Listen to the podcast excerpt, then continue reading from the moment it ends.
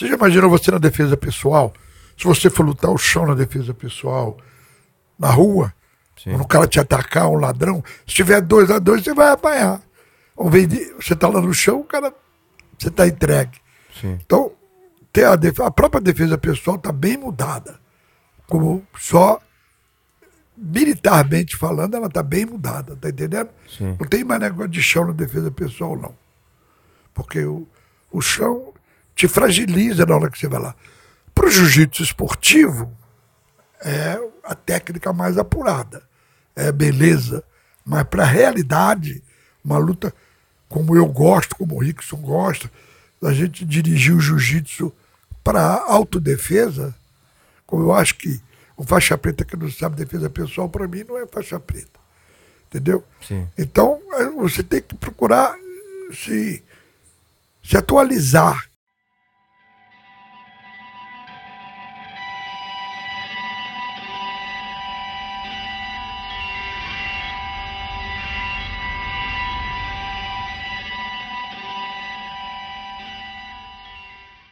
me sinto muito honrado de ter você aqui hoje na minha frente. A gente está conseguindo fazer aí, olho no olho, presencialmente, né? Sentindo uma energia do outro. Um cara que tem uma importância gigantesca para o nosso jiu-jitsu, né? essa arte milenar, como você mesmo fala, e que hoje impacta o mundo da maneira que está impactando. O jiu-jitsu realmente fenomenal, né? Assim, a gente a está impactando culturas de uma maneira muito poderosa, né? Principalmente em aspectos com fundamentos de desenvolvimento humano, né? As pessoas se respeitarem mais, né? Amizade. Amizade. É uma, uma família. A teoria antiga de jiu-jitsu é porrada, porrada, acabou. Acabou. Exatamente. Agora é diferente. Agora todo mundo é amigo. Sim. Você treina duro na tua academia com teu amigo mas você não usa nada desonesto com ele. No meu tempo, se você bobeasse, cara, tem histórias mil de desonestidade. Sim. Na luta. É, é eu acho que essa a, a, a, luta, ela revela uma verdade também, é né? Verdade, é verdade. E talvez uma outra coisa que eu, que, eu, que eu falo bastante é a questão da confiança, né? Você vê que a gente não se conhecia. Para mim, você é um ídolo, mas você teve. É, confiou nesse trabalho e tá vindo aqui. Bombagem. É, enfim, mas está vindo aqui para a gente colocar essa conversa aí né, no ar e, e quem sabe para a humanidade, porque tem uma pessoa como você falando com toda a sabedoria e conhecimento que você tem ao longo dessa vivência que você teve, né, dedicada à nossa arte. E você fala de uma história que para mim assim é uma que me chama muita atenção, que é lá do início da origem. É. E você como um grande estudioso, né, e vai buscar informação, é, enfim, foi inclusive na Índia, né? Buscar essa informação do início do. Eu só fui na confirmar. e tive uma surpresa muito grande, sabe por quê? Porque a gente vê o Buda gordinho, né? Eu tenho um retrato que eu tirei na frente do monastério, tem uma estátua do Buda. A costela dele dá para tocar reco-reco. Ele é muito mais branco que o Hélio, muito mais. Uma coisa de maluco fiquei pensando, falei, não, não é o Buda. Aí andei perguntando lá, tinha alguém que falava inglês, aí os caras. E eu tenho um camarada agora que eu estou marcando com ele, para conversar com ele. Ele sabe a história do Buda toda, desde que ele nasceu. Legal. Ele é amigo de um faixa vermelha e preta meu, e ele vai, vai lá na minha casa fazer uma, uma palestra comigo, eu quero ver o que ele sabe, que é para eu enriquecer o que eu sei. Muito entendeu? Legal. Que você sempre aprende, André. Até com faixa branca você aprende. Exatamente. Eu, te, eu tenho falado muito isso, mestre, porque. É, a gente não pode desprezar é ninguém. Impressionante como é que esse aprendizado ele é infinito, né? A gente, a gente não deixa de aprender nunca, né? E às vezes muitos, eu, eu, eu trago essa reflexão do jiu-jitsu para mim, às vezes muitos lutadores param na faixa preta, né? Como se fosse ali a principal meta atingida e às vezes muito por vaidade também, porque não conseguem é... manter um ritmo de performance. Mas é o tal negócio, se você não é humilde, e se você não, não tá no seu sangue o jiu-jitsu, você vai chegar num certo ponto e você vai parar. Sim. Porque você chega numa hora que você acha que você sabe tudo, é. você, não, eu sou mais eu, e aí você não aprende mais. Parece que embota Sabe? Verdade. Isso é normal, isso. Você vê, ó, eu estudo até hoje. E eu consegui, eu comecei a fazer um estudo sobre estrangulamento. Então eu desvendei um monte de estrangulamento. Não é. Ninguém inventa nada, André, sabe? Eu quero tirar essa onda. Não, porque eu criei isso. Mentira. O jiu-jitsu nasceu pronto. É que não chegaram lá. No decorrer da história, você vai ver como ele nasceu pronto. E a pessoa começa a treinar, aquilo que você falou, faixa preta, já acha que sabe tudo, Sim. não se interessa muito, e a coisa vai rolando, e de repente ele vai descobrir, se ele se dedicar, ele vai descobrir coisas assim, fala, oh, inventei isso. Inventei, não é não. É que ele não tinha chegado lá, André. Exatamente. Então, eu, por exemplo, comecei a estudar estrangulamentos. Se você souber a quantidade de estrangulamento que tem no meu programa, você cai duro. Duzentos e tantos estrangulamentos em várias posições. E outra coisa também que eu achei que era uma fraqueza. A gente sabe defesa de triângulo, defesa de armlock, defesa de chave de braço, e não sabia defesa de estrangulamento. Todo mundo segura por cima do braço e não deixa o cara. Eu vou te mostrar hoje. Legal. Quando a gente terminar aqui, a gente pode é, a defesa de estrangulamento que, que eu consegui chegar lá e fui melhorando. A primeira vez que eu quis fazer, achando que eu já tinha descoberto, quebrei a cara. O Júlio estava até lá comigo. O Júlio ainda ficou meio chateado porque o cara me fez bater, né? No estrangulamento. Sim. Aí o Júlio falou: peraí, faz aqui comigo para poder ver. E, e, o cara fez. Também é aluno nosso, né? Que os macetes que o Hélio me dava do estrangulamento, aquelas Sim. coisas todas, eu passei para meus alunos. Eu não escondo nada. E ele então conseguiu. Eu falei, não é aí. Eu parei aqui, parei ali e falei, não, tem que estudar mais, porque isso aqui tem que ter uma defesa. Eu descobri uma parte da defesa. Eu tenho que descobrir o resto. E hoje, graças a Deus, inspirado e pedindo ajuda dele, tem a defesa do, do estrangulamento. Você pode trazer aqui o, o mais forte do mundo que ele não te estrangula. Fala galera, são mais de 30 anos de jiu-jitsu, 25 anos competindo em alto nível. Hoje trago para você, em português, pro Brasil, a guarda diamante. Tá na hora de evoluir, resistir à pressão e se transformar na melhor versão de você mesmo. Os.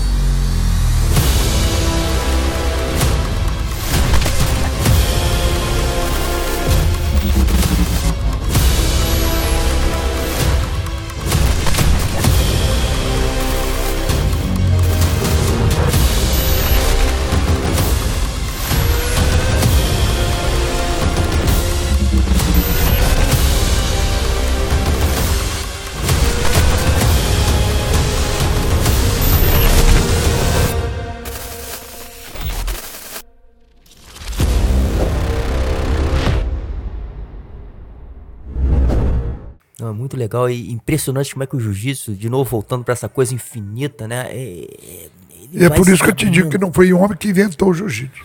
E o que me deixou muito é, assim, aguçado foi quando eu comecei a lutar, eu comecei a lutar judô, né? Fui aluno do Nagashima, lá na CM. Porque eu não tinha dinheiro para pagar a academia.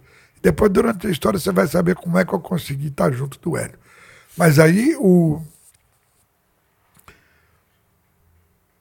o judô era bem diferente, não valia estrangulamento, não valia chave de braço, não valia armlock. Hoje não, hoje o judô está quase aceitando todas as posições jiu-jitsu, faz parte da regra dele. Sim. Mas antes não podia. Você só podia imobilizar, segurar e 30 segundos e pô, pronto. Sim. Mas não tinha finalização como a gente faz. O Flávio Canto, inclusive, é um dos caras que desbravou isso, que ele foi estudar com Oswaldo Alves, que por sinal faleceu, né? O Oswaldo Alves, e o Oswaldo Alves botou ele muito bom. Ele estava ganhando todo mundo com jiu-jitsu. Né? O judô ele derrubava, mas depois ele comia no é. jiu-jitsu. Verdade. Entendeu? Foi um grande representante também do jiu-jitsu, né? O, o, Flávio Canto foi um grande representante do jiu-jitsu. Teve aqui também, a gente, a gente entrou nesse, nessa conversa, né? Das diferenças, inclusive. É, e aí é até uma, uma questão que eu posso levantar para você, que eu acho que com teu entendimento, teu olhar, né, quando, quando uma arte milenar como o judô, ele cresce muito numa vertente esportiva. O judô não é milenar. Então, legal. Legal você falar isso para explicar isso. O judô isso. deve estar com 150 anos, mais ou menos. O judô nasceu do jiu-jitsu. Foi. Eu vou, deixa eu continuar aquela vamos, história, vamos aí, vamos, vamos. aí você vai saber tudo. Sim. O, o que aconteceu? Os monges inspirados, Deus inspirando o Buda, ele criou uma defesa pessoal com o uso das próprias mãos. Porque, veja bem, se você for ver dentro do jiu-jitsu, o jiu-jitsu contraria, contraria tudo que é história sobre lei física. Se você procurar direitinho, detalhe, ó, por exemplo, ação e reação. Sim. Tem o pai da ação e da reação. Alavanca, Arquimedes, pai da, da. Mas não é nada disso. Já tinha Arquimedes, já tinha alavanca, alavanca. já tinha centrífuga e inércia, tudo dentro do jiu-jitsu. Então o jiu-jitsu não é uma inspiração do, humano, de um homem. Jiu-jitsu é a inspiração de Deus. Porque naquele tempo ninguém sabia disso. Se você for olhar direitinho, você que é faixa preta já sabe disso. Todas as coisas que nós usamos são leis físicas dentro do jiu-jitsu. Total. Exatamente. Não é verdade? Então, como é que o homem ia saber disso se não existia isso lá? Como é que os monges budistas de grande saber e perfeito conhecimento do corpo humano podiam saber de lei física? Ele podia saber de condição física, mas, mas é de lei física não sabia. É verdade. E você vê, tudo leva nesse caminho. E aí o que, que aconteceu? Morreu o Buda. Aí as outras seitas da Índia se rebelaram contra o budismo, que todo mundo respeitava o budismo, porque o Buda era considerado Deus, né? Siddhartha Gautama. Ele era Então, o Siddhartha Privadasi, que foi o, o, outro cara, o rei Azoka, que assumiu o lugar do Buda, disseminou o budismo por toda a Ásia. E aí ele foi Tibete, Birmania, Sião, China e, por último, no Japão. O Japão está em construção ainda era capitanias hereditárias igual ao Brasil. Chamava Damiado. E o chefe chamava Daimon. Eram colocados pelo imperador, né? E eles tinham direito sobre a vida, sobre a vida de qualquer um. Eles eram como se fosse um rei, entendeu? Os, os, os daimos. E quando o jiu-jitsu, o budismo chegou lá, na, lá no Japão, o imperador levou um susto, porque ele não esperava uma coisa tão perfeita. Aí o que, que ele fez? Também ele pegou todas as armas da época, colocou dentro do Jujutsu e mudou o nome para Jiu-Jutsu. Entendeu? Passou a ser. Foi a primeira arte marcial.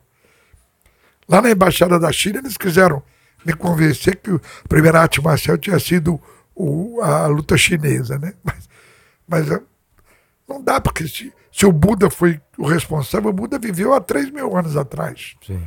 Isso eu levantei tudinho. E esse cara que sabe sobre a vida do Buda, eu tô doido para conversar com ele. Porque não tem muita coisa da origem do Buda. Só sabe que foi ele chamava Siddhartha Priva Privadasi e que ele era o. Não, Siddhartha Privadasi foi o rei Azoka.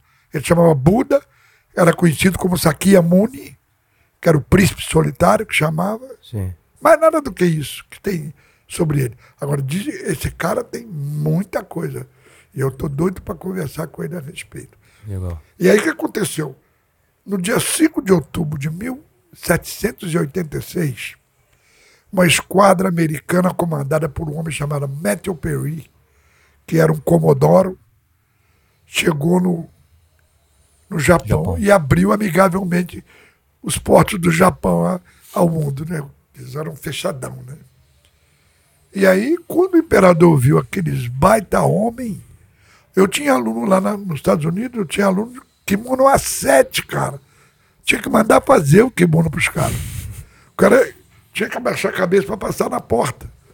Você imagina, na época da Marinha Imperial Americana, quando chegou o, os, os, esses americanos do tamanho de um bonde lá, lá Aí o que, que o imperador fez? Isso está na história dos livros indianos.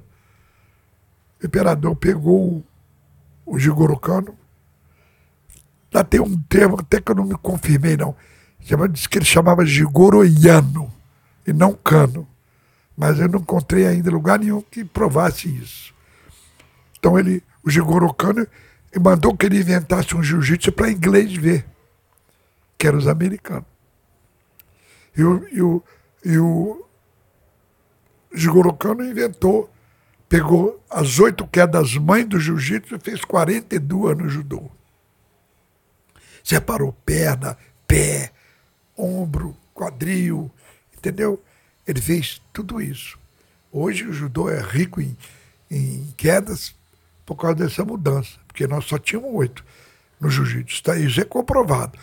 Aí, aí, então, quando ele chegou lá no, no Japão, ele tinha 163 estilos que desapareceram com, com o tempo, porque ninguém mais usa arco e flecha, ninguém usa mais Sim. lança, né? Sim. E só ficaram 42 estilos que estão dentro do jiu-jitsu. Um bom grande mestre de jiu-jitsu sabe os 42 estilos, entendeu? Quer dizer, não muda nada no jiu-jitsu. É você atacar perna, pé, pescoço e dominar no chão. Tudo isso é considerado dentro da história como estilo, entendeu?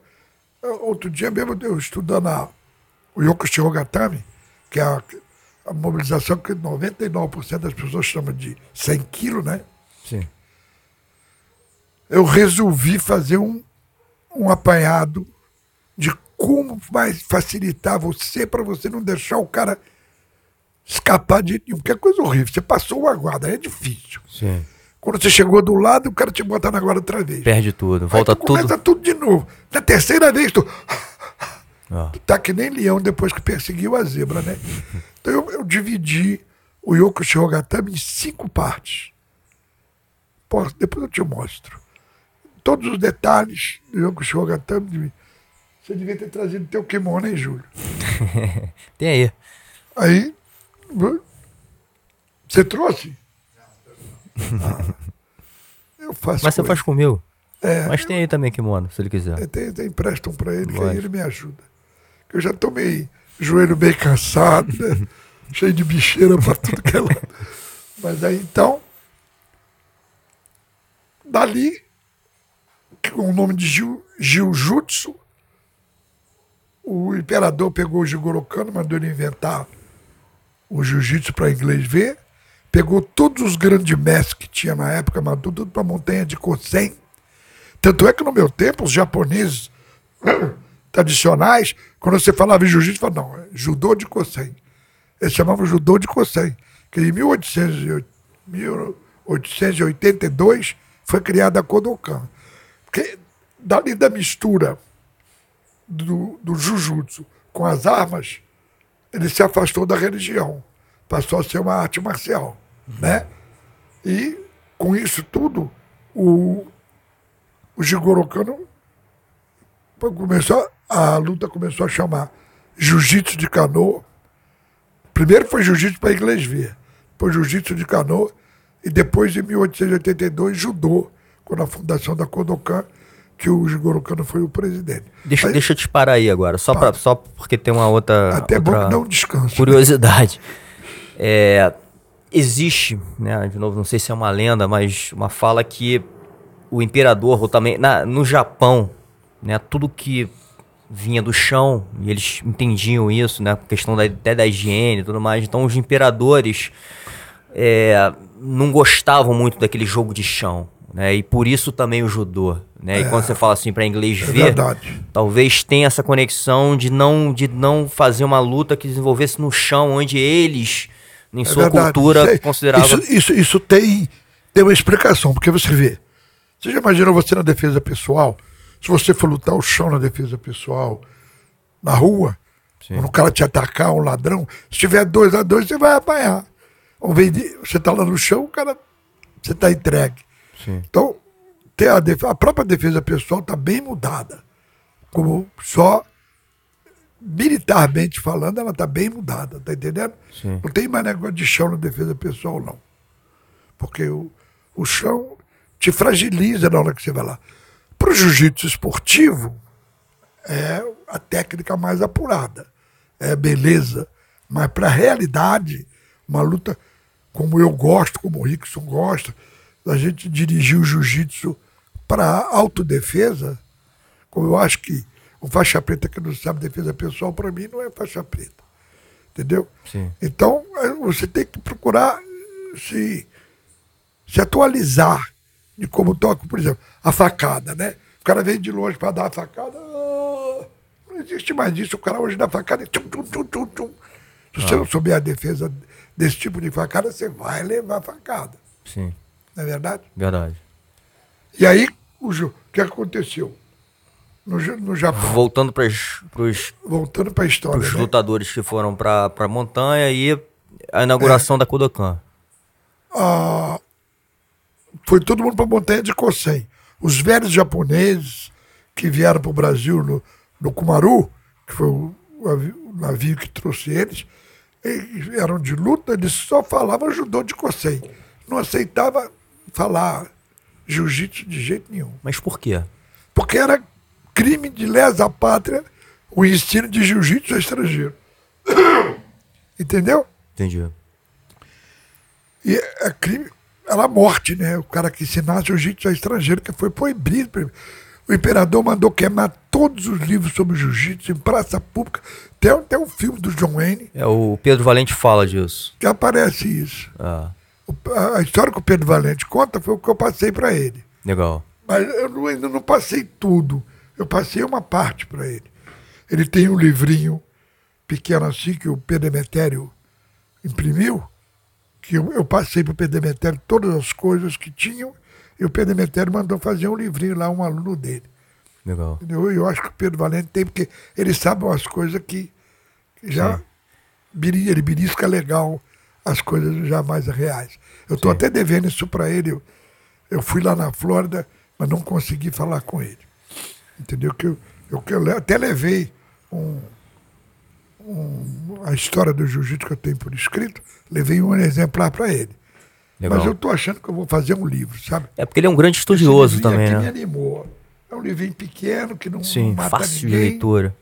É, eu, eu vou escrever um livrinho desse. Gosto de escrever. Legal. E aí, então, o Japão ficou sendo o dono do mundo. Porque o que conhecia o jiu-jitsu, ele vencia todas as guerras. Coitado chinês sofreu a beça na mão do japonês. Entendeu? Então, o jiu-jitsu atravessou o tempo até hoje, cada dia melhor.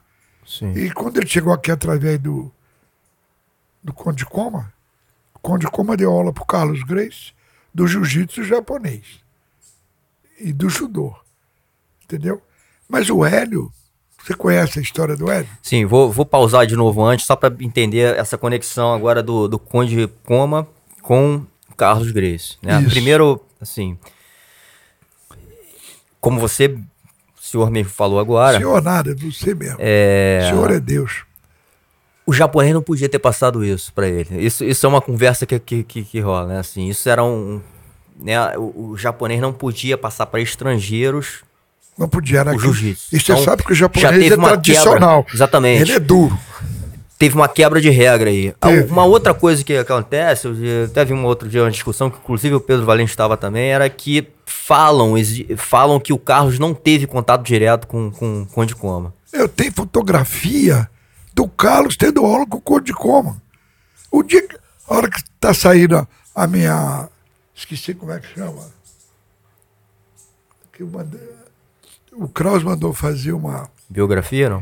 Biografia? Não é como se fosse um, um site. É, ah, site. Sim.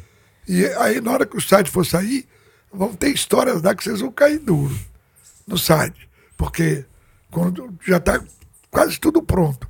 Mas o Kraus não quer ir soltando aos pouquinhos, ele quer é, compactar. É. Então, ele acha que se fizer aos pouquinhos, Cada um vai, vai inventar uma coisa. Porque hoje dá até tristeza você olhar os professores e mestres na, nas entrevistas, eles falam tanta coisa errada que dá até dó, cara. Sim. Não sou eu que vou ficar corrigindo ninguém. Sim. Apenas eu quero que ele saiba a história verdadeira. Eu, eu respeito o direito de cada um. Mas a história verdadeira não é essa. Que eu vejo o cara contar. E a coisa moderna, coisa recente. Por exemplo, a Federação do Estado da Guanabara começou em 63. Preparei todas as, as regras e tudo mais. E, lógico que eu tinha o Carlos de Goelho nas minhas costas. Né? Quem sou eu para determinar o que, que é, né? Eu só apresentava. A gente testava lá na academia, ele falava, essa aqui tá boa, isso aqui também tá bom. Tem até uma historinha que depois eu conto, agora não vou cortar, porque senão atrapalha o nosso. Não, tudo bem, só, só, só não pode esquecer dela. É. Que eu te... Olha, eu falo o dia inteiro. Falando sobre jiu-jitsu, cara, eu, eu tenho um milhão de coisas, né? Sou um dinossauro, né, cara? Pô, mas com certeza a gente pode fazer isso aqui em vários, vários episódios. A gente vai é. fazer um hoje, daqui a pouco a gente faz um você, outro. Você que a sabe. Gente, a gente vai. Mas o, o resultado disso tudo é que o jiu-jitsu tomou conta do mundo. Sim. O jiu-jitsu chegou em cada lugar que você nem acredita. Eu estava lá em, na Espanha, em Madrid, e de repente apareceram lá uns, uns senhores me convidando para eu ir a uma, uma ilha lá no meio do Atlântico, La, Lazarote, lá, Lanz, ou Lanzarote, o nome da ilha. Aí eles pagaram minha passagem, fizeram tudo para me levar lá. Eu tive até o orgulho deles botarem o nome no campeonato que eles estavam fazendo, puseram meu nome, entendeu? Legal. Aí quando eu cheguei lá, eu cheguei ainda, estava de noitinha, eu vi um clarão vermelho assim no céu. Aí eu perguntei pro cara, o que, que é aquilo ali? Vulcão. Falei, vamos embora. Qual é o próximo avião? Aí nós não temos essas coisas aqui, né? Qual é o próximo avião que tem para me voltar? Aí me levaram lá. Cara, tinham 850 atletas disputando o campeonato de jiu-jitsu lá na Zanote, um lugar cheio de vulcão. A metade da ilha tudo preto assim, ó. E a outra metade ainda está com, com verde. O vulcão que já comeu tudo. Perceberam? São vários vulcões. Sim. E, e o jiu-jitsu está lá. É impressionante. impressionante. Eu cheguei na Alemanha, quando eu apresentei meu passaporte, o cara que estava lá, sabe que alemão é durão, né? Fardado assim na imigração. Quando ele me olhou assim, que ele olhou meu passaporte, olhou para mim de novo. Mestre Mansur, Cara, quem sou eu? Um, um mineirão lá do interior. É o, o jiu-jitsu, rapaz. Aí eu tive que ficar lá na imigração, tive que dar umas aulas lá para os caras, me levaram depois no hotel. Legal. Entendeu? Os caras já sabiam quem eu era. Eu fiquei espantado. Eu estava todo envergonhado com o passaporte assim, brasileiro. Mas isso é impressionante, né? O quanto o jiu-jitsu dominou o mundo, como, André, como você falou. É mais importante. Ó, a única pessoa conhecida do futebol lá fora é o Pelé. O resto, o jiu-jitsu é muito mais conhecido que todo mundo. Entendeu? Legal. O Flamengo também, de vez em quando, aparece um, um extraviado lá falando no Flamengo. Legal. Mas voltando, lá, voltando para a história, a gente parou ali quando o Conde Coma encontra com o Carlos Grace, né? É. E, e, passa essa arte. Ah, vamos, já estamos no Carlos Grace. A princípio proibida. Eu tenho uma fotografia do Carlos Grace ainda garoto, parece até com o Carlinho demais, Carlinho Júnior. Ele tá na, na tá o Conde Coma, tá um outro japonês que eu não sei quem é, e, e uma, uma, turminha de alunos. Porque, de fato, o Conde Coma deu aula para outras pessoas lá, não era só para o Carlos Grace, entendeu? Uhum. Mas o que, que ele ensinou para o Carlos Grace? Diga-me. Se ele era um, um, um homem do governo, e mandado pelo imperador pelo mundo, ele ia ensinar jiu-jitsu. Ele não ia poder ensinar jiu-jitsu. Então ele ensinou umas coisinhas lá, que ele, porque ele fez uma amizade muito grande, passou a viver na casa do, do, do Gastão Grace, porque ele era um conde, não tinha um lugar para botar ele lá no Pará. Mas primeiro ele foi para o Amazonas, que eu fiquei sabendo agora nessa viagem. E depois ele voltou para Belém do Pará. Conheceu uma mulher lá e se apaixonou e casou com essa mulher. E ele não teve filho nenhum. Ele, ele adotou uma menina. Eu estive lá em 1970, ainda pude conhecer. Legal. Eu fui lá no, no túmulo do, dele, e inclusive eu queria até fazer um elogio aqui para o pai do, do Yuto Machida, porque ele tomou a frente e recuperou o túmulo do, do Mitsu Maeda todinho. Legal. Entendeu? Quer dizer, tudo isso é, ninguém sabe. Mas ele é. Eu estive lá com ele, ficamos amigos. E ele me mostrou, então eu fui lá no cemitério de novo. Em 1970, o, o, a, a lápide dele estava horrível. Quando eu voltei lá, há uns cinco anos atrás, meu amigo, até o retratinho dele que tinha lá sumiu. Aí o Machida conseguiu refazer tudo. Que teve uma enchente lá que destruiu muita coisa no cemitério. E esse, isso para mim, eu, eu dei os parabéns a ele, gostei muito. Porque ah, se você esquecer a tradição, André, tem gente tem, que não sabe quem foi Elo Grace, que não sabe quem foi Carlos Grace. É Calma. E nós somos do jiu-jitsu. Nós temos que saber essa história toda desde o começo, para você dar valor. Tem tantos heróis aí do, do jiu-jitsu e do, do próprios heróis do ringue e tudo mais, que ninguém sabe quem é. É verdade. Ontem lá na, no seminário lá no, no John Moreira, apareceram lá alguns caras lá da, do sub do Fada, né? Sim. O, o Guedes, que é um faixa vermelha também, que deles lá, né? E tal, tal, tal. Tinha muitos vermelho e branca, vermelho e preta, tinha um monte lá. Eu vi na foto ali que tinha, um, tinha bastante vermelho e branca, enfim, tinha, tinha um. Porque o João Moreira, é, o João Moreira é muito, é muito político, sabe? Sim. Ele, pelo jiu-jitsu ele faz qualquer negócio. Então ele não tem preconceito, ele chama todo mundo, ele se dá com todo mundo, entendeu? É, é meu filho preto. Ele. Você contou a história aí, né? Ele nasceu de noite. Mas voltando para o Carlos, né? E, e, o Carlos, voltando até para a conversa também um pouco aqui do Pedro Valente, parece que o Carlos já tinha uma conexão, né? É, com, com o Oriente, né? Inclusive ele era um cara mais espiritualizado também, né? é. né? Tinha, tinha essa o conexão, Carlos, inclusive com a é, dieta. o Carlos tinha essas coisas. Né? É. é o Pedro revelou aqui que, que em alguns, alguns momentos da vida dele, ele contou uma história aqui que uma mulher viu assim ele como um japonês, enfim, teve uma visão. É, dele, então ele, ele tinha essas coisas isso meio... que, que eu posso te dizer que sinceramente eu não acredito nesse negócio.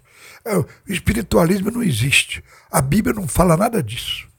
E como eu sou um cara que sigo a Bíblia, eu não, negócio de espiritualismo para mim não, não encaixa dentro da minha, do meu padrão de vida. Uhum. Eu respeito todo mundo que, que acredita, que, que trabalha com isso. Mas eu, sinceramente, eu não, não acredito porque a Bíblia não fala nada disso. Pelo contrário, a Bíblia fala o tempo todo que o homem morre e dorme o sono da morte, como Lázaro que Jesus foi lá ressuscitar, uhum. né? E que ele só vai ressuscitar aqueles que, que dormiram com o coração em Deus, vão ressuscitar quando Jesus voltar.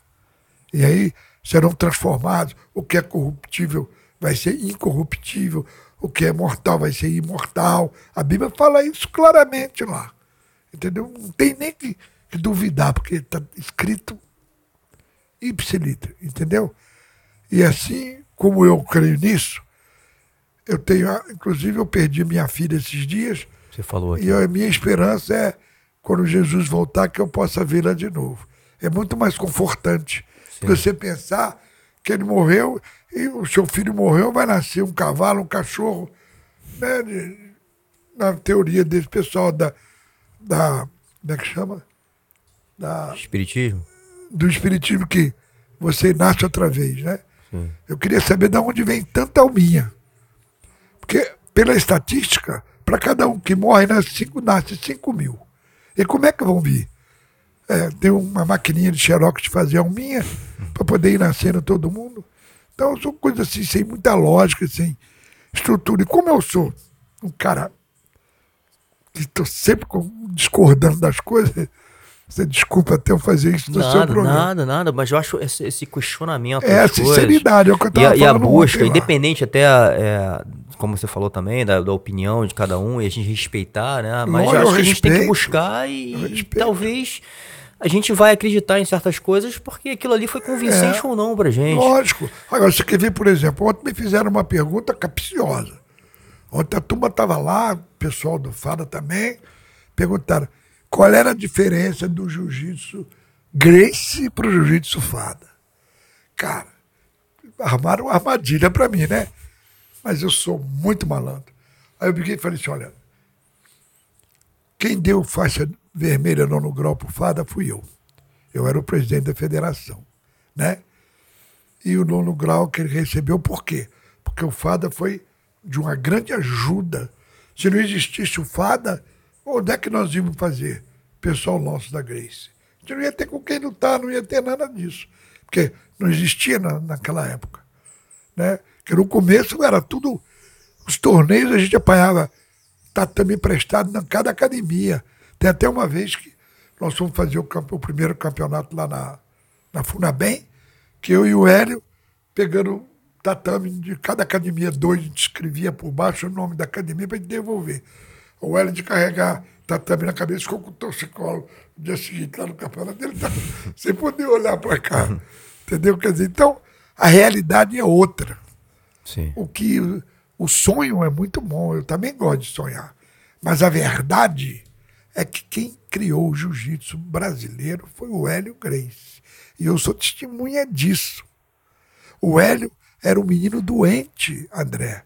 Ele tinha desmaios, custava voltar assim. Ele não podia dar uma corridinha nem dar um pulo que ele desmaiava. Ninguém sabia o que ele tinha.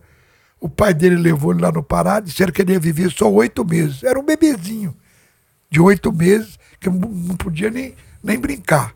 Então, a, queria morrer. Aí o pai pediu baixa na diplomacia e veio embora para o Rio de Janeiro.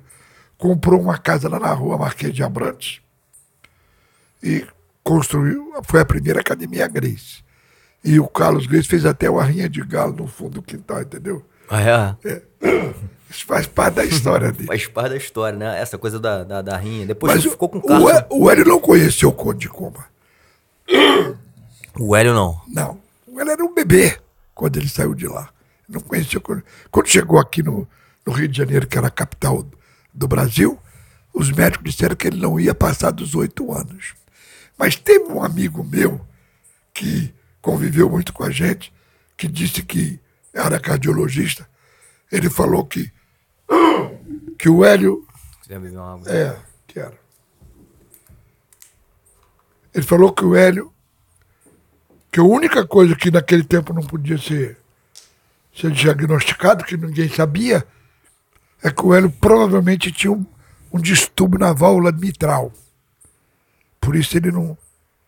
Tá, você está vendo? A válvula mitral hoje tem que ser cirurgia e mesmo assim morre muita gente. Ah. Mesmo com válvula mitral. E o Hélio não morreu, que ia viver oito meses, oito anos, viveu 95 para 96 anos de idade, fez a maior luta do mundo, maior tempo de luta do mundo, 3 horas e 45 minutos, né? O, o Kimura falou que se ele aguentasse 3 minutos com ele, ele dava o título de campeão do mundo pro Hélio. Ele lutou 15 minutos e 45 segundos com o Kimura.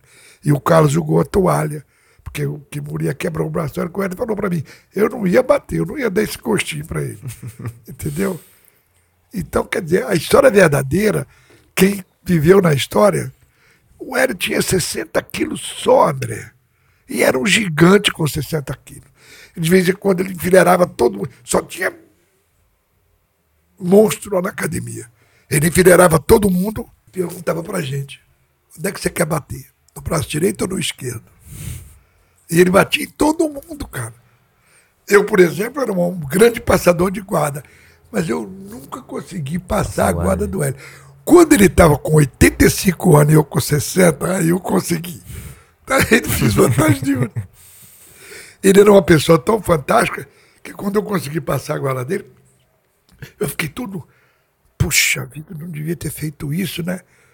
Ele levantou e saiu pulando. Até que fim, até que fim. ele, ele não era uma pessoa muito especial. Eu não gosto muito de falar dele, porque eu me emociono e eu, ele faz uma falta para mim que você não faz ideia. foi meu segundo pai. E como é que foi essa conexão com o grande mestre? Ele me ganhou o dia que eu fui conhecer ele. Eu tive um probleminha com meu pai. E eu queria ir para a aeronáutica e meu pai não queria deixar. Meu pai falou: Você tem asa?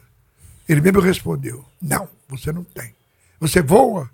Não, quem voa é passarinho. Você não vai, não. Meu pai, depois que falava uma coisa, era o fim do mundo. Acabou. Eu estava com os folhetos todos, eu tinha 13 anos, com os folhetos todos na mão, queria ir para a aeronáutica. E ele, meu pai disse: Não. Eu resolvi fugir de casa. Eu fugi para uma cidade mais maior, lá perto da minha. Ele, meu pai era um, um empresário de muitos empregados, me, foram me buscar, me trouxeram. Eu fugi para Belo Horizonte. Fui, eu falei, bom, tem que ser inteligente, né? tem que fazer um plano. Aí eu, ele tinha uma empresa muito grande de transporte de caminhão, essas coisas. Aí eu fui para rodoviária, rodoviária não, para Rio Bahia, e falei com um patrulheiro rodoviário. Todo mundo me conhecia, conhecia meu pai. Falou, meu pai mandou eu ir para São Paulo resolver um problema lá. Aí ele, o cara arranjou logo uma carona para mim no caminhão, né? Eu peguei uma carona no caminhão e fui para São Paulo. Cheguei lá no Braz, estavam os motoristas do meu pai todos lá, né? Aí, oba, oba, ainda pagaram o meu almoço ainda. Aí eu estava com o plano armado. Aí quando eles foram para o caminhão dormir, que todos eles dormiam depois da comida para poder voltar, né? Eu peguei a lotação, fui para a rodoviária lá de São Paulo. Era hoje é a Cracolândia, né? Antes era rodoviária. Fui para lá, peguei um ônibus noturno, amanheci o dia na Praça Moá. E como meu pai falava no Hélio o tempo todo, e entendeu? E o, o Hélio era o herói do meu pai. E o meu pai levava revistas, jornais, tudo sobre o Hélio. Eu sabia tudo do Hélio que meu pai falava, né? Quando eu vi lá, Avenida Rio Branco na placa, eu falei, é aqui que é a Academia Grace. Aí eu fui até lá, 151 da 13 terceiro andar. Cheguei lá, falei com a secretária, olhei o preço, cara, nem sonhar, né? Eu falei com ela, eu queria conhecer o professor Hélio Grace. Aí ela falou assim, você tem hora marcada? Eu falei, não. Você vai, vai fazer aula com ele? Falei, não. Ela falou, então você vai ter que esperar que ele está dando aula. Aí mandou eu sentar numa, num, num L que tinha lá, um sofá grandão. A coisa, eu cheguei lá fiquei extasiado, porque eu, eu, sou do interior de Minas, nasci numa fazenda, né? Cheguei lá, a academia tinha três metros de pé direito, tudo de espelho. Rapaz, eu nunca tinha visto nada tão lindo na minha vida. Aí, estou lá sentado, viajei à noite, estava cochilando já, quando eu escutei uma voz assim, autoritária, falando lá com a secretária, eu levantei a cabeça, olhei, não dava para diferenciar quem era, porque eu só conhecia ele de foto. Aí ele veio andando na minha direção. Quando ele chegou, você quer falar comigo? Rapaz, eu, vi que era ele, a minha voz não saía, eu, eu queria falar, fiquei emocionado. Aí falei para ele, ele falou, você está sentindo alguma coisa? Eu falei, não, senhor, eu estou emocionado de falar com o senhor. Que bobagem, sou um homem com você, me abraçou, cara. Aí me ganhou ali, né? Aí me abraçou, que bobagem, isso não existe. Sou um homem igual a outro qualquer. Eu falei, tá bom, ele, é, ele era todo positivo, né? E aí conversou comigo, aí eu falei com ele que eu ia para a aeronáutica. Aí ele falou a mesma coisa que o meu pai falou. Eu falei, ó, oh, esse cara andou conversando com meu pai. Você tem asa? Ele perguntou do mesmo jeito. Aí eu virei para ele e falei, mas é que é um sonho meu eu voar. Aí ele pegou, não tocou mais no assunto, respeitou o meu sonho. Ele era, era um cara muito especial, você não faz ideia, André. Aí, então, meu irmão era amigo, foi meu segundo pai. Cara, não dá para me descrever, eu não gosto muito de falar dele, que eu me emociono, entendeu? Mas é, eu sinto uma falta dele danada. Eu fiz até uma, uma, uma vez na Assembleia Legislativa, teve uma homenagem para ele, aqui no Rio, e, e, eu fui lá, o Pedro, Pedro Valente também estava lá, o Pedro Valente pai. Né? Aí o cara perguntou para mim o que, que eu. Aí eu disse: agradeça a Deus por ter olhos e ver, por ter boca e falar, por ter ouvidos e ouvir, e por ter nascido na época de Hélio Grace. Uma benção. Se hoje eu sou o grande mestre Mansur, se eu tive a abertura que eu tive para fazer tanta coisa que eu pude fazer pelo jiu-jitsu, foi tudo do Hélio, cara. Não tem que negar. O meu valor é desse tamanhozinho, o dele é desse tamanho. E eu sinto muito orgulho de ter participado da vida dele todo o tempo. E eu vi os. Só não vi o Rory nascer, mas o resto todo eu vi tudo pequenininho. Entendeu? O resto tudo. É impressionante. Assim, deve ter sido realmente essa vivência né, com o grande mestre Hélio. Né? A gente, depois que eu fui para os Estados Unidos, que eu tive que ir, né? Eu sonhava com ele, eu ligava para ele. Ele sonhava comigo, ligava para mim. A gente falava duas, três vezes por semana no telefone. Quando eu chegava aqui no Rio, eu ia direto lá para casa dele. Entendeu? Era, nossa amizade era muito grande. Era além do jiu-jitsu, o que eu aprendi com ele foi o que Sim. Fixou a minha vida. Entendeu? Sim. Honestidade, honra, dureza, valores. Ele, ele era um cara muito especial. Não dá para descrever. Só quem conviveu com ele, quem treinou com ele, André, quem conviveu com ele, quem teve aula com ele, é que pode te dizer alguma coisa. Sim. Porque... É, e mesmo assim talvez seja difícil descrever. É, não né, dá. Tudo, né. O, o, que significou essa. É, essa o meu pai tinha razão. Meu pai tinha quase dois metros de altura. E ele disse que. Meu pai falava, ele, ele brinca comigo, meu pai falava. Brinca igual eu brinco com você, ele brinca comigo. Ele falava. E eu não acreditava, né? Também não ia contestar meu pai, mas eu não acreditava, né? Que eu sou um contestador danado. Mas eu não, não acreditava. Mas o dia que eu conheci, o dia que eu passei a participar da vida dele, ele era muito mais do que meu pai falava. Entendeu? Entendi. É impressionante. E o Hélio, Academia Grace, vamos falar um pouquinho da Academia Grace. Você, você descreveu a Academia Grace como um lugar assim espetacular. Era né? muito lindo. E, e é a origem do jiu-jitsu, né? Porque tudo talvez tenha começado desse jiu-jitsu brasileiro que a gente conhece ali, naquele momento ali, em que ele inclusive. Chamou é... primeiro Grace Jiu-Jitsu. O nome que ele botou. Sim. Mas o mundo colocou o nome de Brasília Jiu-Jitsu. Sim. Sim. Entendeu? É, então.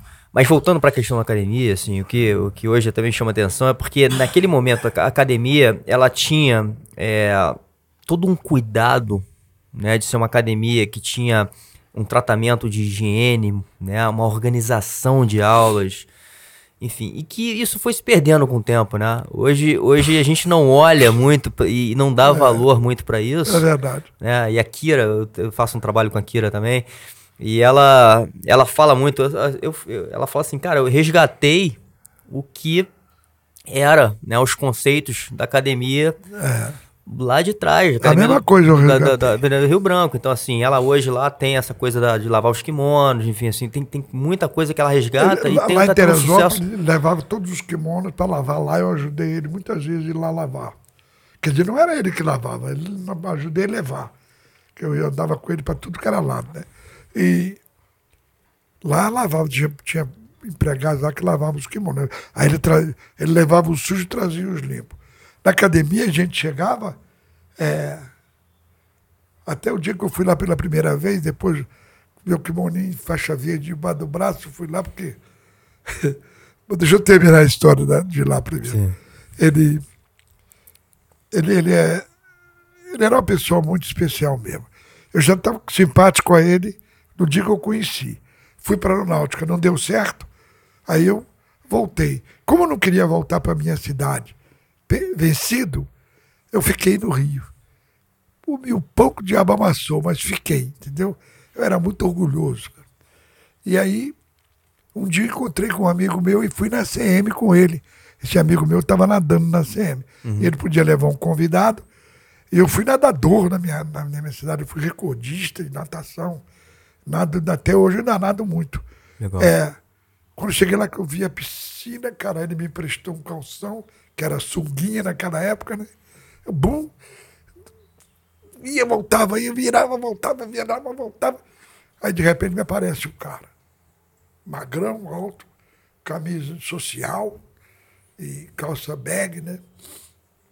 Aí eu virei, fui lá de novo, já voltei bater na mão na beira da piscina e, saindo, né? porque eu sabia que já tinha sujado. O cara me levou para lá e eu estava nadando. Aí ele pegou e falou: Você nada por onde? Eu falei: Por lugar nenhum. Aí ele fez, fez um monte de perguntas. No chegando, chegou à conclusão: Você nada no Flamengo? Eu falei: Não, não nada, não nada em lugar nenhum. Aí contei para ele que eu vim do interior, tinha chegado há poucos tempo na, na cidade e tal. Aí pegou e falou: Vem comigo. Eu falei, sujou, né? Aí fui com ele. Aí entrei numa salinha pequena assim, ele tinha uma mesa assim. Aí ele bateu lá um negócio, pediu um documento meu, eu dei, bateu lá um negócio. Eu tinha 13 para 14 anos na época. Aí ele falou: Você quer ser nadador da CM? Eu falei: O que, que eu ganho com isso?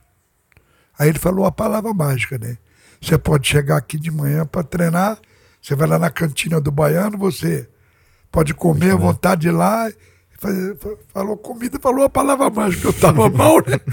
Aí fui lá e, e esse baiano me ajudou muito, cara. Me ajudou demais. Eu não tinha lugar para morar definitivo, eu ficava no Parque da Uni, lá no Flamengo. Aí esse baiano botou um colchonete lá no chão, trouxe de casa. Eu dormia lá no depósito da cantina. Aí passei a ajudar o baiano, fiquei amigo dele. Eu nadava e deitava lá na, na bola da piscina, que eu passei a almoçar, jantar, tudo com o baiano. Ficava amigo. Aí eu deitado lá assim, escutei uns gritos. Aê! Falei, uai, que isso? Tinha noção nenhuma disso. Saí, subi uma escada de cimento, cheguei lá num ringão enorme Estava um japonês da magrinho, cabeça branca, dando aula. Aí eu entrei sorrateiramente assim, sentei numa cadeira assim de, de frente ringue, né? E os caras estão lutando e eu estou aqui me torcendo, porque já estava no sangue, né? E eu, eu tinha aula com meu pai, torcendo. Aí ele, ele chegou para mim e perguntou: Você quer treinar?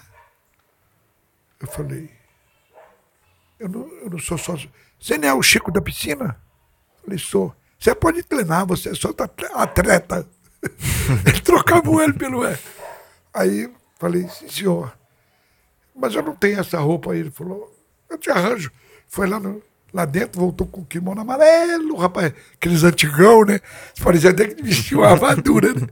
E aí eu comecei a treinar lá. Então o que, é que eu fazia? Eu nadava, treinava jiu-jitsu, fazia judô. Eu não fazia outra coisa. No instantinho, já tinha o, o que meu pai tinha me ensinado, opção de coisa. Sim. Eu já fui logo dando chave de braço lá, ele deu uma bronca, não pode, não tinha nada disso, né? Era só segurar. Mas a natação é impressionante porque o, o, o Hélio era uma atividade que o Hélio é, falava muito bem também, né? Natação, hipismo e jiu-jitsu, né? É, mas o hipismo é era a paixão dele. Sim. O hipismo, ele, ele era apaixonado por hipismo. Mas uma coisa que não dá para explicar, André, é, o Hélio não tinha força nenhuma. Eu, eu, o Hélio pendurava na barra assim, ele não conseguia botar o queixo lá em cima, Hélio. André, eu pegava ele na mão assim, de brincadeira, nós dois, né?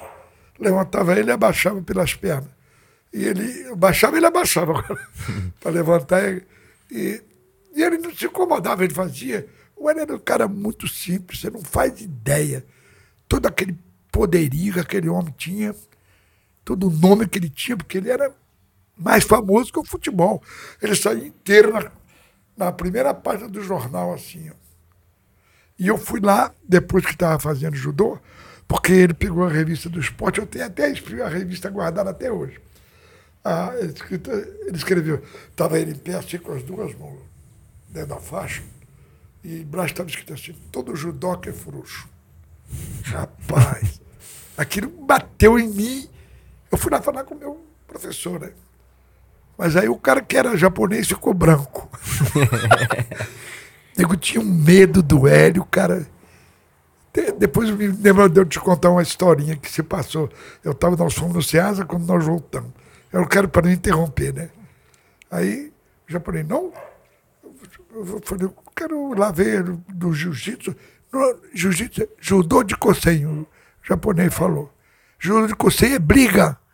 Não é esporte igual judô. É briga. Eu falei, mas eu não posso. Ele falou que todo cara é frouxo e eu não sou frouxo. Vou lá. Mas aí ele falou, se você for, não volta. O japonês falou, né? Ele tinha um medo, nem fala que é meu aluno, né? Todo mundo tinha medo dele. Quando o Tanaka começou a tirar uma onda e o Hélio foi lá a primeira vez, a gente telefonava lá para a academia do Tanaka, ó, os Grace vão aí. Ele fechava a porta e se mandava, entendeu? Então, o Hélio era temido mesmo, adorado por uns e temido por outros, entendeu? Sim. O Hélio era uma pessoa estranha. Mas nós fomos no Ceasa, deixa eu te contar essa historinha que é engraçada. Nós fomos no Ceasa. Quando nós estamos voltando, o Hélio era muito agressivo no trânsito, né? Ele deu uma fechada num cara, já na Avenida Rio Branco. E aí o cara saiu, passou na frente e bloqueou a câmera dele, uma câmera Chevrolet, é, amarela, amarelinha, desceu e deu cara grandão, fortão. Mas, rapaz, o cara era mais pra gordo. O cara deu tanta bronca no Hélio, o Hélio calmo, sentado na, na, na coisa assim. E ele falou. Aí o Hélio desceu do carro, tirou um cartão e deu a ele. Falou: Olha, se te dei algum prejuízo, você fala que eu vou pagar, tá aqui. Quando o cara olhou o cartão e leu, Hélio Grace caiu desmaiado. Nós tivemos que puxar o cara pra calçada, que o cara desmaiou só de ver o cartão dele. É mesmo? Foi verdade isso. O cara desmaiou, mas desmaiou meu. Oh, desmontou, né? Aquele mão da. Quando ele acordou, não sei o que ele deve ter pensado, porque nós fomos embora aí, velho. Divertido. Era demais. Teve uma vez que nós estávamos, fomos a São Paulo, eu e ele. Nós fomos ao Pará, eu e ele fomos a São Paulo, a gente andava muito junto, né? O, o... Aconteceu também um negócio no ônibus lá, e o cara veio tomando uma atitude com ele, e ele na mão, calma, com cara, rapaz. Eu pensei dele, porque ele, ele dava um tapa com muita velocidade, sabe? Na orelha de um pegava mole. Mas ele estava calmo, não falou nada tal. Tanto é que eu quero até aproveitar, porque quando o Taekwondo chegou aqui, chegou com o Lee. Chegou lá em Botafogo. Então o Hélio, o Lee pegou um, um aluno do João Alberto, que era amigo de um cara que treinava lá, o cara levou o aluno do João Alberto. Aí o, o aluno do João Alberto ganhou dos caras lá, aí o Lee pegou o aluno e descascou, né? Aí o, Hélio, o João Alberto contou para o Hélio, o Hélio chamou a, a, tropa e nós fomos todo mundo para lá. Mas a notícia vazou. E aí quando nós chegamos lá tinha mais de 50 na porta. aí subiu, aí o Hélio levou o Rollins, que era pro pro, pro, pro, pro coreano lutar com o Rollins. Mas o cara falou, não, a minha luta mata, eu não posso. Aí o Hélio falou, você faz o seguinte, você luta. Se você conseguir matar, fala, uh, foi sem querer. O Hélio ficou... foi a revista O Cruzeiro, Manchete, tudo com máquina de filmar e tudo. Filmaram tudo, o Hélio tapa na cara dele e ele não reagiu. Entendeu? Não quis luta, não brigou, com, não lutou com o Rollins. Agora, depois que o Hélio morreu, é mole, né? Bater cachorro morto não, é. não tem problema.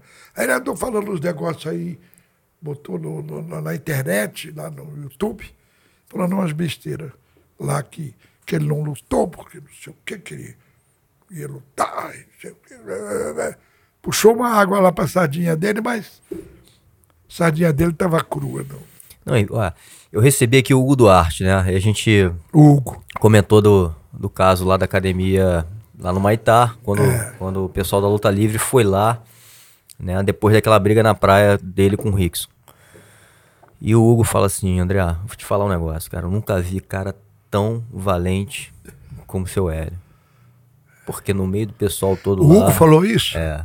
Que legal, cara. Gostei do Hugo é, agora. E ele, ele reconhece, ele fala muito do Hélio como um cara. Assim, ele falou assim, Ele respeita muito o Hélio. Já me disseram vi um cara antes. tão valente como o Hélio. E falou, inclusive, assim, ó, o Rickson não queria lutar aquele dia, o Rickson não tava muito bem. É. Mas o Hélio falou, você vai lutar.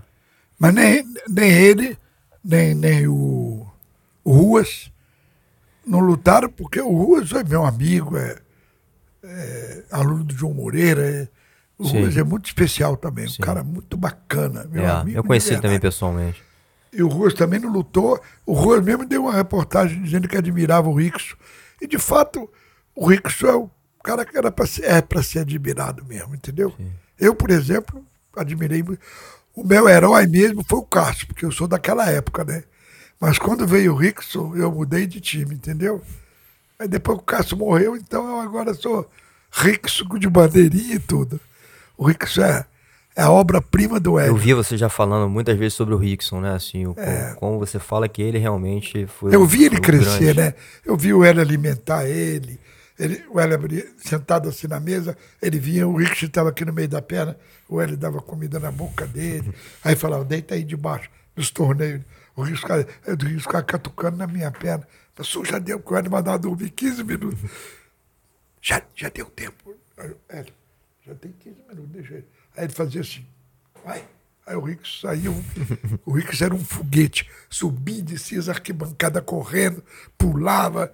O Rick era um foguete quando era pequeno. Você chegou a ser árbitro de uma luta dele, né? Com, com você chegou a ser árbitro de uma, Eu de uma luta dele. árbitro da. A segunda luta da luta dele, dele com o Zulu, Zulu. No, no Maracanãzinho. Eu ia ser o árbitro das lutas do Royce, lá, na, lá nos Estados Unidos. Mas eu levei quatro tiros de uma vez só. Eu estava no hospital, o Hélio foi lá despedir de mim. Falou, é uma pena você não poder ir e tal. Aí ele levou o, o, o Hélio Vígio, acho que foi o Hélio Vígio ou o João Alberto, nem estou lembrado agora. Mas a, a, nossa turma, fora da família, o Hélio deu seis faixas preta. Pedro, Pedro Metério, João Alberto, Vígio, Pedro Valente, é, Armando Vieira e eu. Foram as seis faixas pretas que o Hélio deu fora da família. Ele deu 16 dentro da família. São 22 faixas pretas originais do Hélio. Entendeu? E muita gente hoje aí fala, ah, eu fui, sou faixa preta do Hélio Grace. Eu sei tudo porque quem fez, os de quem mandou fazer os diplomas foi ele, me entregou manda fazer isso para mim. Aí eu fiz, arranjei uma pessoa que tinha uma letra caligrafia bonita, escreveu o nome da gente. E ele me devolveu o diploma, falou, entrega a cada um. Aí eu fui para o João Alberto, para o Vígio, entendeu? Eu, eu que entreguei, quer dizer, eu, eu infelizmente eu sou testemunha de tudo, né? Fica chato até, né? Agora você, você comentou do, do, do, tiro e você foi policial, né? É. Você, você, teve essa, essa carreira policial. Foi. Numa época ali também. Me aposentei de, em 99. De muita confusão no Rio de Janeiro. Mas época que polícia era polícia, né, cara? É. Hoje a gente estava falando ali. A gente tava falando ali. Tá castrada, não pode nem subir o morro. É. É verdade. E você chegou a tomar vários tiros, né? Inclusive um agora que você também comentando aqui, né, que talvez tenha trazido essa sua é. É. Né? Você começou a ficar religioso a partir desse momento tiros, que, uma, que, um cara falhou ali na hora do, do, até do, hoje. Do, do, tiro. Tô aqui vivo, todo mundo tá morrendo e eu todo furado. Eu fui fazer um, um exame lá nos Estados Unidos, é, porque eu tive um problema no coração, fui fazer o um exame lá, aí tiraram aquela radio, não é radiografia não, é um exame lá, uhum. sei lá como é que chama, eu sei que vê você todo por dentro, né? Eu, eu, fui chamado lá, o médico queria saber o que, que eram aquelas linhas que tinha dentro de mim. Falei, rapaz, são 11 tiros que eu já levei. O médico não sabia, porque não ficou nenhum projétil dentro. Todos eles foram, eram retirados, né? Sim. Aí então eu tive que explicar. Aliás, era até uma médica. Eu tive que explicar para ela. Falei, não, é porque eu fui um policial e levei muitos tiros e tal. Mas tá aí, eu, eu já fiz um monte de cirurgia, né? Levei um monte de tiro e estou aqui firme que nem um arrojo. Eu acho que Deus não me quer, não. Não, e certamente o jiu-jitsu te ajudou na sua carreira policial, né? Sem assim, dúvida, em vários em sentidos, tudo, não só tudo, na parte técnica de defesa pessoal, mas é, o que você até fala do, do, grande mestre Hélio, da calma de resolver certos conflitos, né? Assim, a, a, talvez até a parte estratégica de você entender né, como é que você vai resolver. E o autocontrole. E o autocontrole. Que o Hélio falava, transfere.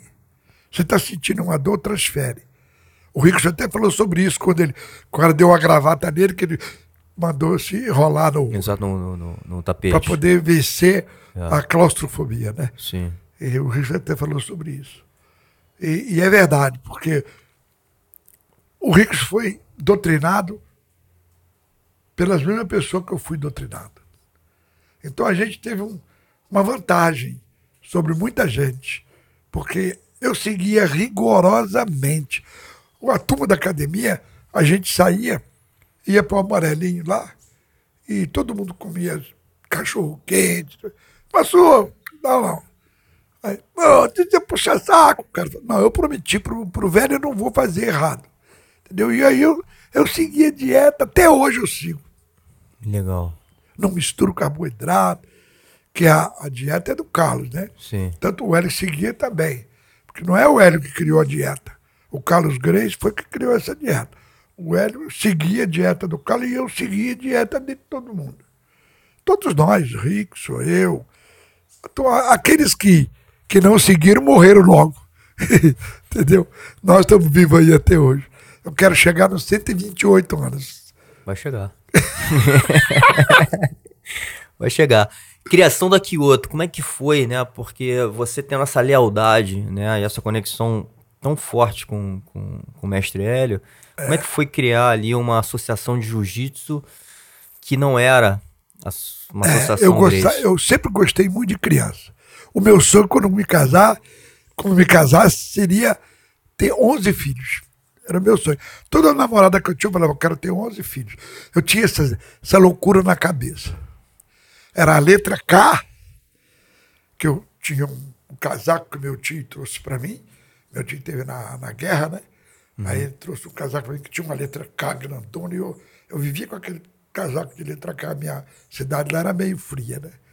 E eu era apaixonado pelo, pela letra K. Tanto é que todos os meus filhos têm nome com K, meus Verdade. netos, todos com nome com K, entendeu? Legal. Tudo. Tem até aqui na minha faixa o nome dos meus netos lá. É mesmo? É. Mas então. E o Hélio gostava da, também da letra K. Letra K, letra R. o Carlos tinha essa mania de numerologia, sabe? É, é? E então nós, nós ficamos muito ligados. Agora, eu, uma pessoa que eu adorava conversar, sabe quem? era o Carlos. Mas o Carlos era um filósofo, sabe? Conversar com ele era uma. Às vezes eu estava muito nervoso, conversava com ele, eu ficava manso. Porque tudo dele era. Ele era um visionário, cara. Ele sabia as coisas que iam acontecer. Experiência de vida, né? Impressionante, né? Como é que todo mundo fala isso. Eu tive agora com o Robson Grace e ele contou a história da partida do Carlos. E ele, e ele falou: Ó, papai sabia o dia que ele ia embora. É e ele avisou pra filha, é. falou, ó, amanhã o papai não vai estar tá mais aqui, né, mas é, fica tranquilo. Aquilo é filho do Robson, não é filho do Carlos. Sim. O Robson é filho do Carlos. Sim. O Carlos é filho do Carlos. Sim. Tem o, Carlos teve, o Carlos teve 23 filhos, André. É brincadeira. Impressionante, né? Fora o que a gente não sabe. que ele era um perigo. O baixinho era Impressionante. Mas voltando para a história da Kyoto, você fala também, é, acho que. É, eu vou te contar a história da importância da do jiu-jitsu infantil, né? Vou te contar a história toda da mas vou, vou retroceder bastante. Eu nasci no interior, como eu já te falei, numa fazenda, eu era menino da roça, né? E meu pai também era um visionário. Nós, nós somos 12 irmãos, porque lá não tinha televisão naquela época. Então eu tive 12, somos 12 irmãos. O meu pai, quando a gente foi crescendo, meu pai é, comprou uma casa na cidade mais próxima, que era 22 quilômetros. Falou, não, todo mundo tem que estudar, ninguém pode ficar sem estudar. Que na roça ele vai levar vocês a nada. E aí ele veio com a gente para a cidade. A gente vinha para a cidade segunda-feira de madrugada e tinha aula na sexta-feira, após a aula a gente voltava para a fazenda, tá entendendo? Então a minha criação foi assim roça e cidade. E aí meu pai botou no colégio, né? Eu fui estudar num, num grupo escolar, chamava Grupo Escolar Silveira Bru, se não me engano, lá em Muriaé. E tinha uns garotos maiores lá que hoje em dia é bullying, né? Mas naquele tempo não era essa palavra, não. A gente entrava na cascudo mesmo. E os caras batiam na gente. Então, especialmente os garotos pequenos, apanhavam para burro. E eu nunca fui grande, né? Apanhei demais lá dos caras. Aí tinha um grandão que o, o apelido dele era Neném. Mais ou menos da mesma idade, mas era muito grande ele, forte para danar. E ele batia em mim, batia em todo mundo. Aí eu cheguei em casa falei pro meu pai, papai, quero voltar para a roça. Papai, tá maluco para parar de estudar? Eu falei, não, senhor, papai, não. Aí ele me perguntou o que era, eu contei para ele que o cara me batia. Aí ele falou assim para mim: Eu vou te você não precisa de parar, não. Eu vou te ensinar uma coisa que ninguém mais vai te bater. Eu falei, o que, que senhor vai me ensinar, né? Ele falou, jiu-jitsu. Ué, o que, que é isso? Foi a primeira vez que eu vi a palavra jiu-jitsu, né? O que, que é isso, pai? Ele falou, toda semana eu não vou para o Rio de Janeiro para trazer farinha e tudo mais, com os caminhões. É. Eu falei, é. Eu tenho aula particular com o professor Hélio Grace. Ele me dá aula de defesa pessoal. E eu vou ensinar você as coisas que ele me ensina. E aí você não vai mais apanhar de ninguém. Aí pegou lá na fábrica, ele tinha uma fábrica macarrão, fábrica, e meu pai era um, um monte de negócio. Ele contou, botou o saco de farinha junto do outro assim, pegou uma lona de caminhão, botou em cima. Ele treinava com os empregados, com os amigos dele, ele fazia posição. Ele virou um professor de faixa branca. Né? Legal. E aí, então, ele brincava comigo, aquele homem grandão daquele jeito. Eu, eu, eu, eu batia na, na, na no quadril Sim, dele, é. E ele brincava comigo, meu pai era muito jeitoso. E ele contava que o Hélio era o maior herói do mundo. Foi daí que eu queria conhecer o Hélio quando eu fui lá. Que eu dei um pulo grande na, na história, né? Fui para meus 13 anos. Eu tinha oito anos, foi em 1947. Ele começou a me ensinar. E, na verdade, ele não me deu nem três meses de aula. Eu ficava mais era olhando, o tempo todo olhando ele treinar com os caras, ele fazia as coisas, dava balão, conforme ele fala, ele chamava de balão, e o Tomoinagê chamava de pé na barriga, entendeu? Não tinha nome, nome japonês, não. O Hélio também nunca gostou de falar o nome japonês, não. Aí então, eu um dia estou na escola e, como sempre, vinha lá o neném dando tapa na nuca de todo mundo. Eu estava com uma varinha de bambu assim na mão. Ele chegou, me dá isso aí. Se ele falasse isso comigo três meses antes, eu dava até duas varinhas para ele. Mas eu falei, não, não estou não. Na hora, não sei o que, que deu em mim. Virei, fiquei bravo. Aí ele pegou a varinha, puxou, puxei, tirei uma varinha na mão dele. Aí eu pegava, eu segurando a varinha, e ele com as, com as duas mãos segurando a varinha, ele me rodava assim, que ele era forte, né? Aí, cara, eu fiz o tombo na do meu pai, né? O pé na barriga. Sentei, pum, joguei ele por cima de mim. Ele meteu a cara no chão, lá ralou, começou a chorar. Quando eu fui em cima dele, a professora veio, eu ainda paguei castigo ainda, porque briguei. Mas eu não briguei, ele que foi me bater, né? E Aí virei o herói da escola. A garotada miúda toda só andava comigo, eu era o herói. E o neném passou a ser meu maior amigo, que apanhou, entendeu? E aí, pronto. Eu de, eu de apanhador passei a ser batedor. Né? Não, não aceitei mais que alguém me humilhasse, fizesse qualquer coisa. E no fundo, no fundo, foi bom. Então, veja bem, como o jiu-jitsu me deu autoconfiança, me deu autocontrole e tudo mais, tendo aula com meu pai, eu achava que criança tinha que ter aula. Mas eu fui falar com ela, ela você tá maluco, vai dar aula para criança, jiu-jitsu é muito perigoso para criança. Eu falei, não, mestre, mas eu, ô professor, ele não deixava chamar ele de mestre. Professor, eu, eu fiz um, um programa educativo para criança.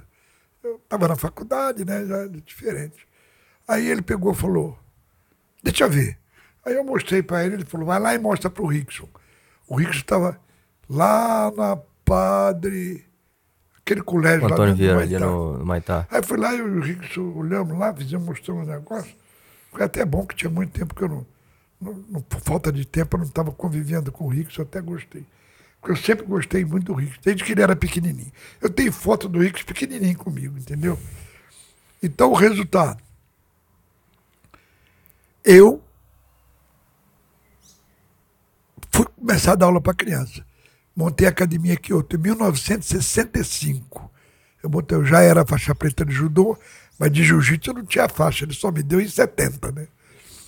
Aí eu comecei a dar aula para criança. Cara, foi um boom. Eu ia nos colégios junto com meus alunos para poder qualquer coisa que estava errado. Os pais nem se aborreciam porque eu ia lá e resolvia os problemas todos. Eu conhecia a maioria dos professores dos colégios, né? Porque eu dava aula para os adultos também. E aí foi caminhando, caminhando, caminhando. As criançadas. Aí aqui outro ficou 19 anos aqui no Rio de Janeiro sem perder um campeonato de criança. 19 anos é até um abuso, né? E a minha equipe, você viu, o resultado está aí. Essa turma hoje aí, eu tenho uns 12 ou 15 faixa vermelha e preta, tudo começaram garotinho na academia. Ontem mesmo teve um lá que propriamente aprendeu a andar na academia. Ele tinha três anos de idade, o pai dele era muito meu amigo, e ele ficava, ele ficava correndo para lá e para cá, não obedecia nada. Era o André. Eu botei o apelido dele de Fofolete, porque ele era moreninho, com a carinha redondinha. Eu conheço ele, ele foi, ele foi num evento nosso lá em Ubatuba. Enfim, ele é um amigo, às vezes ele vem aqui treinar é, também. E, e, ele, ele parecia com a bonequinha Fofolete. Até hoje, ele atende telefone assim, Fofolete. é um empresário hoje, né? Sim. Né? mas não quer saber pai de família. Mas o apelido ah, colou. Gosta de treinar, né? Treina, treina sério até hoje, meu. É, e ele agora, para poder treinar mais, como eu, como eu, como eu não estou lá na Kyoto para ele treinar comigo, ele está treinando lá na, onde eu vou fazer um seminário hoje à noite. Na Grace Reserva. Na Academia do Roker. Lá de, da, da, da Barra da Tijuca. Sim. Que um dos professores lá foi meu aluno também, do, do, do Roker. Legal. O Mar, Marcos, é médico. Ele. Legal. Então, o André. Essa turma é tudo com meus filhos, sabe como é? É todo mundo. É João, João Moreira, é Júlio eu sou o paizão deles. Os filhos me, me chamam de vovô e tudo mais. Então eu tenho um monte de filho e um monte de neto, né? E impressionante como é que essa metodologia que você criou, né, não só para as crianças, mas para os adultos, se Eu cheguei a ter 650 crianças na minha academia. Eu tive que construir um segundo andar na Kyoto para poder atender todo mundo. Eu subia correndo na escada, dava aula lá em cima, eu descia correndo aqui embaixo. A Lula para não acabar mais. Aqui outro, né? Porque ficou. O próprio Hélio teve um dia numa reunião, ele me deixou até mal. Nós estávamos numa reunião lá, não sei o que, comentando sobre o campeonato. Aí ele falou para a família, né? Para o pessoal que estava lá. O Cássio ficou bravo. Falou: quer, quer que seu, suas crianças fiquem bom de jiu-jitsu? Bota na academia do Mansur. né? Podia ter falado. É, porque talvez criasse esse, esse clima é ali de. Eu, eu, eu, além de eu ser especializado nisso, né? Eu, eu, eu sempre levei muito jeito para lidar com criança. Eu amo criança. E para mim, se não fosse criança, eu estava perdido. Sabe por quê? Porque eu acredito que o futuro do jiu-jitsu está na mão das crianças. Sim, o quanto isso é importante, inclusive, eu acho que você teve a experiência de entrar, de imputar essa arte marcial é. na formação, né? É, então eu fui o pioneiro de dar aula para criança.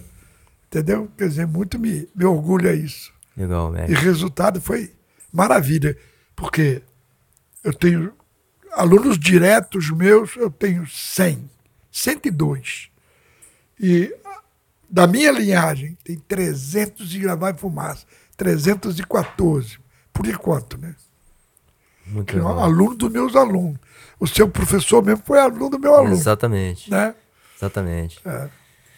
Bom, mestre, é uma honra estar com você aqui, é, a gente poder ter essa conversa tão aberta e sincera. Tenho certeza que ficou muita coisa, muita história aí de lado, mas a gente vamos fazer de novo uma, uma segunda parte. Até de, depois aí você até de você voltar. O que eu já falei, e você sim. risca e bota só o que você que eu fale. Vou fazer. Mas é uma honra estar com você aqui hoje. A gente até poder trocar ali experiência ali no, no também, gravar um pouquinho. É. Enfim. Eu não conhecia especial. você pessoalmente, mas pode saber que foi, um, para mim, muito bom. Gostei muito de você, da sua sinceridade, entendeu? da sua simpatia e pode contar comigo para qualquer coisa. Obrigado, mesmo. Estamos aí.